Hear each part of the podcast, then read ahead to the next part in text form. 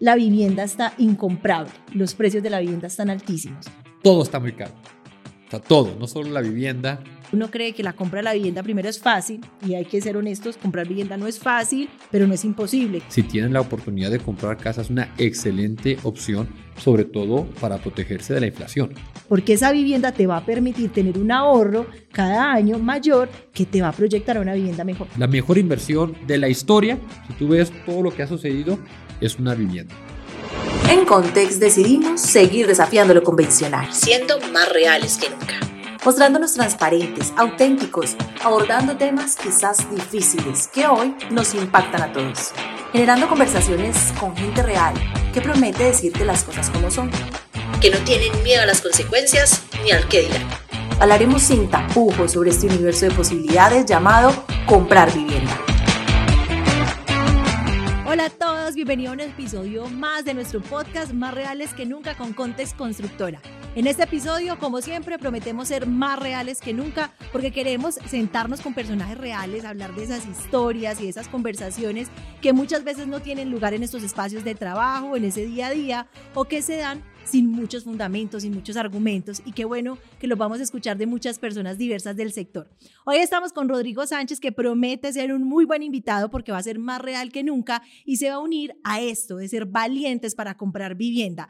Rodrigo es fundador y presidente de La House y viene a contarnos un poquito más de este emocionante camino de comprar vivienda. ¿Qué más, Rodrigo? ¿Qué tal? ¿Cómo estás, Ana Isabel? Muy bien, qué rico que nos estés acompañando en nuestro set más reales que nunca y empecemos a hablar de esas cosas que muchas veces no nos damos cuenta en el día a día, pero empecemos primero porque es La House para que la gente se nos ubique. Claro, un placer estar acá. Eh, la House es una empresa de tecnología que ofrece lanzamientos de vivienda nueva los desarrolladores van a la house porque nosotros les damos certeza de cuántas unidades van a vender y los compradores buscan y encuentran en la house la oferta validada. Nosotros les damos confianza lo que están comprando, es algo seguro.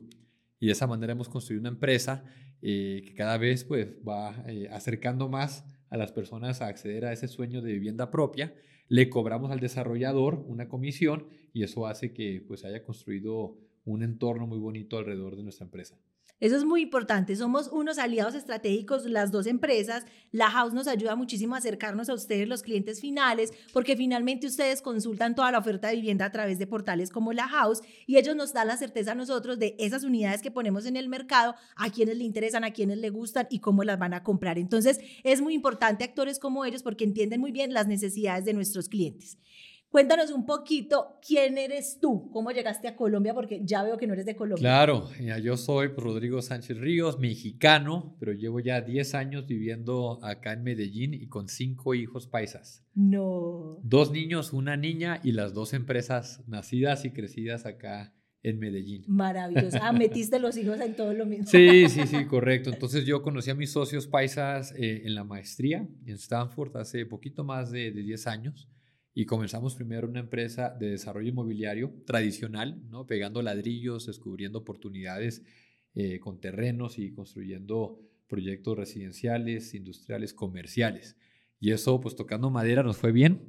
Y, eso pensábamos, porque nosotros eh, sentíamos algo de frustración, de que íbamos lentos, veíamos el impacto grande que tenía cada uno de nuestros proyectos en las comunidades, pero veíamos alrededor algunos compañeros que estaban logrando utilizar su tiempo de una manera con mayor impacto. Y en particular otro paisa con el que coincidimos en la maestría, David Vélez de Nubank. Y entonces veíamos, David había construido un banco digital en, en Brasil que tenía millones de usuarios y nosotros apenas habíamos construido unos proyectos que afectaban de manera muy profunda, pero digamos a cientos de personas.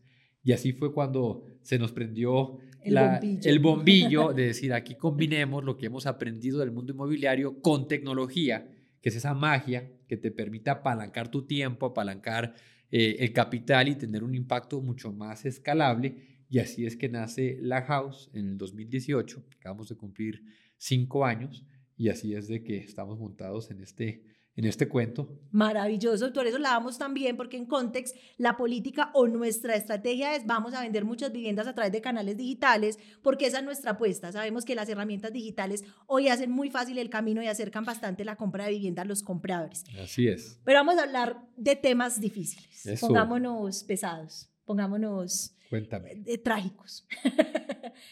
Hay un panorama difícil, estamos viviendo un Sí. 2023 con unas ventas lentas, nosotros los constructores, y Claro. creo que la House también lo ha analizado, estamos sintiendo que el cliente tiene miedo, que hay incertidumbre. ¿Qué piensas sobre este panorama? Eso es innegable. Las cifras eh, pintan ese panorama. Para ponerte un ejemplo, pues eh, si el año pasado se vendían 100 unidades, en este año se están vendiendo 38. O sea, han bajado 62%. ¿No? el número de ventas de vivienda nueva. Entonces, lo que mencionas, pues no, no solamente una sensación, sino es una realidad. Y el tema es que toca contextualizarlo. No es solo Colombia, sino todo el mundo está en esta situación de incertidumbre, está en esa situación de altas tasas de interés, de alta inflación, y todo eso hace que haya una situación de cautela, como bien la mencionas. Pero eso no es la primera vez que el mundo ha vivido esto, o que Colombia ha vivido esto. Eh, la inversión inmobiliaria, la compra de una vivienda, es una compra de largo plazo. O uno no compra una casa para venderla mañana. Uno la compra y para hacer un, hogar, para hacer una vida, una familia, ¿no? Todo un concepto eh, de años. Ojalá, pues yo le aconsejo a mis amigos cuando me preguntan, ¿cuándo es un buen mo- momento de comprar vivienda? Cuando tengas claro que vas a vivir ahí por lo menos cinco años, ojalá 10 y de pronto más, ¿no? Porque eso es lo que cuadra muy bien con el perfil de la compra eh, de, este activo. Y cuando uno lo ve en ese contexto, pues las dificultades que estamos pasando el día de hoy son solamente un, so- o sea, como un factor en lo que va a ser una película de 10 años o más. Y en ese contexto, pues se vuelve todavía una gran oportunidad, un gran momento. Eh, sí, las tasas están altas, pero las tasas suben y bajan, ¿no? Y eso se vuelve algo cíclico. Y depende cada uno de las, pues, de las familias, de las personas, en qué condiciones están. Si tienen la oportunidad de comprar casa, es una excelente opción, sobre todo para protegerse de la inflación, que es una realidad muy dura.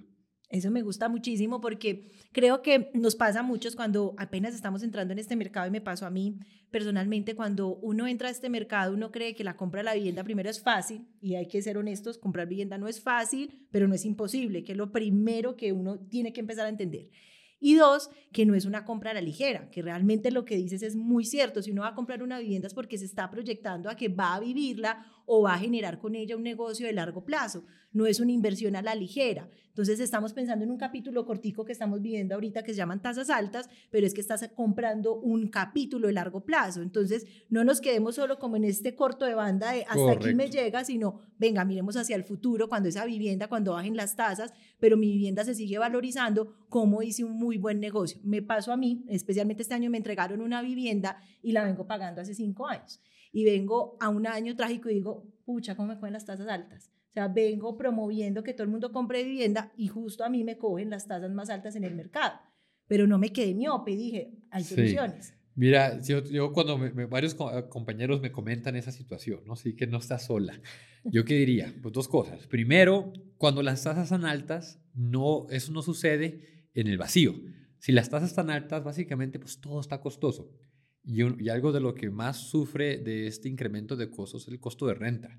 Y en Medellín, pues no es la excepción. Tengo varios compañeros que lamentablemente están en una situación difícil porque se habían planificado para un costo de, de- de alquiler de, de un apartamento en el poblado, no sé por decirte algo, de 3 millones de pesos y se dan cuenta que no consiguen No nada por debajo de 4 o 5 millones de pesos, ¿no? Y de ahí para arriba. Entonces, cuando uno ve que, uy, está muy costosa, entre comillas, la vivienda para comprar, es que no es por sí sola, o sea, es porque está costosa porque también el arriendo está costoso. ¿Sí me explico? Entonces, Sí. la alternativa a comprar, que es eh, el alquiler, eh, el arriendo, también está costoso y eso se vuelve, pues, eh, un, un- un- un factor a considerar en la decisión de compra de la vivienda, por un lado. Y segundo, cuando el tema de las tasas se vuelve tan pesado como ahora, yo les comento mucho a mis compañeros, eh, para eso es la refinanciación. O sea, la, la deuda, pues primero uno solo se debe apalancar para comprar activos, para comprar cosas que se valorizan. Si te vas a apalancar para comprar un carro, ojo, ¿no? Porque ese carro lo sacas de la agencia Y se desvaloriza y, y- y tu deuda ahí sigue. Lo mismo si te vas a apalancar con una tarjeta de crédito para tomarte unas vacaciones o algo por el estilo, peligro. Eso es delicado porque no recibes nada de valor. Cuando tú compras una casa, pues la casa no es que sea garantizada, pero tú ves las historias, la, mejor inversión de la historia, si tú ves todo lo que ha sucedido, es una vivienda, ¿no? Ajustada al riesgo, la mejor rentabilidad financiera que puedes acceder y se va valorizando en el tiempo, entonces tú te apalancas para complementar tu poder adquisitivo, adquieres un activo que va a crecer su valor, va a generar patrimonio. Y el tema que quería llegar es que si las tasas llegan a bajar en el futuro, uno puede hablar con el banco y hace una refinanciación. Entonces vuelve a cambiar un poco las condiciones de la deuda y baja la tasa de interés. Entonces eso es como se debe considerar. Por eso a largo plazo, ojalá no menos de 10 años, ese plan de compra de vivienda. Eso mismo me pasó a mí. Yo tenía la misma inquietud y dije, ya me fregué, tasas altas, ya la muerte, este apartamento no es para mí. Pero finalmente empieza uno a buscar en medio del caos que hay para uno y hay eso, hay refinanciación, hay, hay bancos que te están comprando esas carteras con unas tasas mejores y ya se empieza a ver que están bajando las tasas. Entonces es un capítulo, no es toda la historia de esta compra de la vivienda. Entonces no hay por qué tirar la toalla tan rápido. Nos llenamos de miedo y ansiedad. A mí es una que me cogió pánico escénico y conozco este sector y me muevo y dije, no hay luz, no hay luz en medio de este túnel oscureció, pero sí, la encontré. ¿Cómo fue tu primera compra de la vivienda? Pues mi primera compra inmobiliaria fue justamente cuando comenzaba nuestra primera empresa en el 2012, ¿no? Y, y, fue complicado porque ya yo era mexicano, vivía en Estados Unidos, ahí fue donde estudié la maestría y conocí a Tomás, mi socio, y, salió la oportunidad de, de, hacer negocios en Colombia, ¿no? Eh, sinceramente fue algo eh, retador, algo atrevido. Eh, la maestría que estudié, que era pues de, de, emprendimiento, te empuja a tomar, cuando sientes esa sensación de, de reto, de, inquietud, y perfecto, aprovechala, eh, utilízala para motivarte, y así fue que hicimos nuestra primera inversión inmobiliaria. Afortunadamente, como mencionaba, pues eh, esos últimos 10, 11 años en Colombia han sido extraordinarios en cuanto a su desarrollo. Salió muy bien esa inversión, hicimos otras. Eh, finalmente me convencí, convencí a mi familia, o mejor dicho, mi esposa, eh, me convenció a mí de, construir nuestra casa acá en Medellín y eso ha sido una experiencia extraordinaria, tanto como rentabilidad financiera como eh, ese espíritu enriquecedor en nuestra vida, lo que nos ha traído de felicidad, de, de, estabilidad, de tranquilidad emocional, de tener nuestra propia casa con nuestros propios hijos, pues al lado de la escuela, todo eso muy bien organizado. Qué nota. Y si hoy fueras un comprador este año de tu primera vivienda, no tienes la menor idea de este negocio, ¿qué harías? Mira, esa situación depende de cada persona, ¿no? Eh, de qué edad, eh, si está casado o no, si tiene proyección de familia. La clave es saber que uno va a quedarse, eh, si es vivienda propia, ¿no? Si es la, primer, la, la, vivienda para ocupar uno, si esa vivienda va a ser, podríamos funciona para la vida que tiene uno planificado, digo, por lo menos cinco años. Si no, uno se va a meter en un problema, porque va a comprar algo, le va a tocar mudarse, entonces va a tocar, va a ser como una distracción. Eso eh, es más eh, afín cuando uno ya empieza a invertir en vivienda después de su vivienda propia, que también e, eso ha crecido mucho y hay ahora herramientas como pues, Airbnb que te permiten. Yo puedo comprar un apartamento en Santa Marta, en Cartagena, aunque no viva ahí, tengo la facultad de contratar un operador y tengo la capacidad de generarle demanda a través de plataformas como Airbnb y me genera una rentabilidad bastante interesante y eso cada vez es más fácil.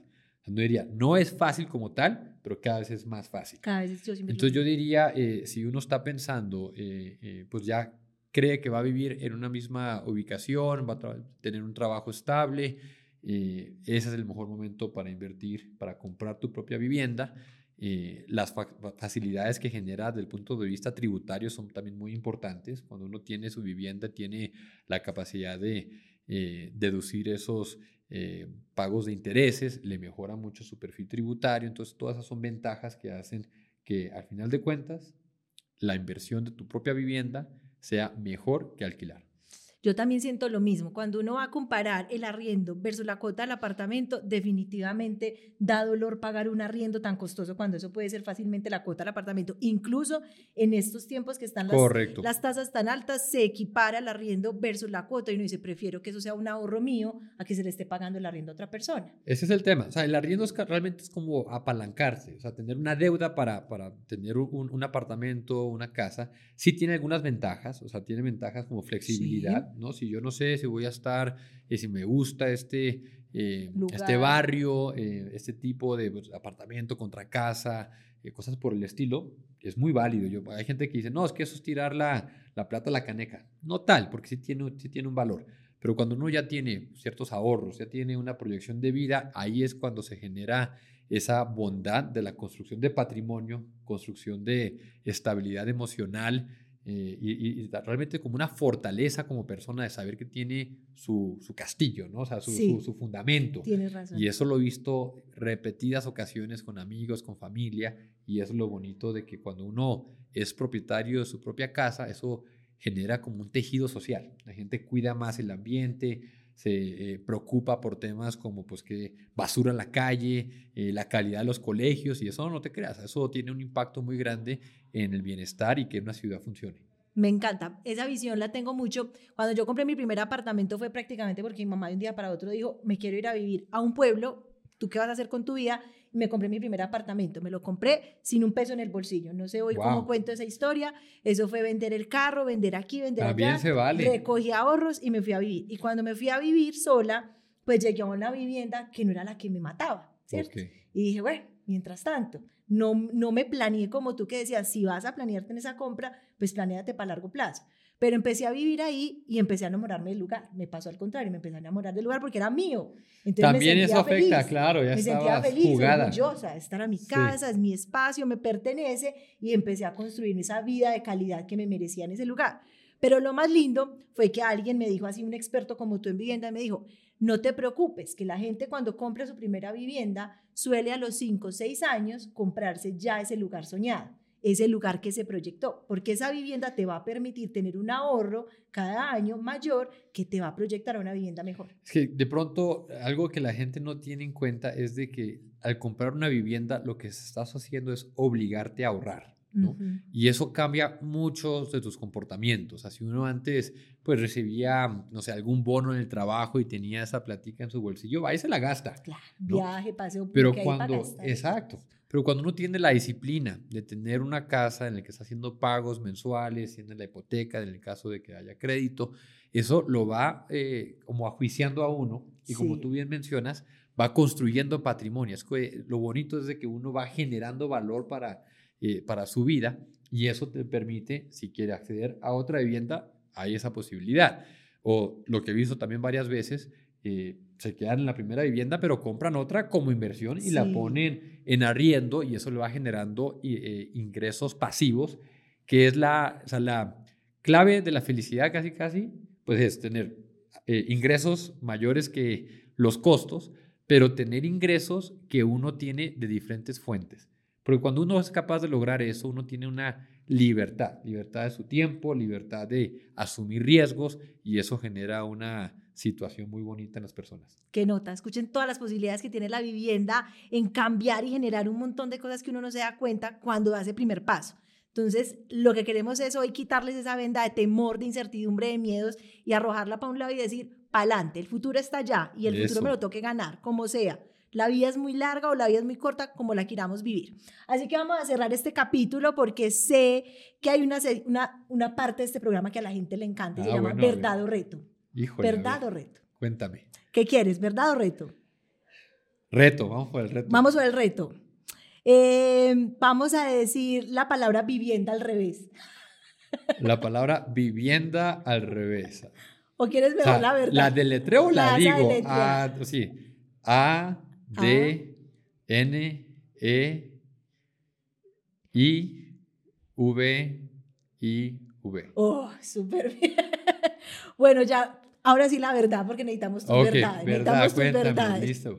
Rodrigo, cuéntales un poquito a las personas si las constructoras están en un muy mal momento. Es un momento complicado. Y es complicado porque es casi, casi como somos víctimas de nuestros propios éxitos, ¿no? Eh, desde el 2020, pues ya, llevo en el mundo de la construcción desde, desde, el 2012. Y lo que todos recordamos como la pandemia, esa maldita pandemia que tanto impacto personal eh, eh, nos afectó, fue algo que realmente comenzó un momento histórico para la industria de la vivienda. Y me explico. Yo recuerdo perfectamente, marzo 2020, comienza eh, todo el tema de que nos encierran, la economía se para. En ese momento se vendían aproximadamente 15 mil, 18 mil viviendas al mes en Colombia. Abril 2020 eso baja a 5 mil. Entonces de repente como que todos decimos qué está pasando. Mayo 2020 baja a 1.500 viviendas. Entonces, o sea, el mundo se paró y todos pensábamos que esto iba a ser un desastre. Y mira lo que pasó, a partir de junio 2020 pasa todo lo contrario, arriba a la derecha. ¿no? Como todos nos damos cuenta que lo que habíamos valorado de nuestra vivienda de pronto ya no era relevante o tan relevante, ya no era tan relevante estar al lado de la oficina. Ya la gente se dio cuenta que es mejor eh, pasar más tiempo con la familia, los abuelos quieren estar con los nietos, cosas por el estilo. Se empieza, empieza a haber muchas transacciones de vivienda. Sí. Y, y empezamos a crecer, crecer, crecer. Entonces lo que fue junio 2020 a junio 2022 fue una época soñada para la industria inmobiliaria, ¿no? para la vivienda, porque la gente estaba buscando cambiar de vivienda, las tasas estaban por el piso, porque por la situación de la pandemia los bancos del mundo dijeron, soltemos plata para que no se pare la economía. Y eso, eh, y, el gobierno estaba impulsando mucho la construcción como motor de la economía. Entonces empezamos a pegarle a máximos históricos cada mes, ¿no? En el 2021, ya comienzo de 2022, y eso hizo que nos malacostumbráramos, de cierta manera. Y yo, o sea, yo lo hablaba con los desarrolladores, los, como, como la house lo que hace es ayudar a la venta de vivienda, los desarrolladores me, empezaron a decir, Rod, ya no te necesito, porque mira, se vende, solo. Dije, ah, bueno, está bien. Eh, y, y, se vendía solo, eh, las tasas estaban muy bajas, entonces también como compradores nos malacostumbramos.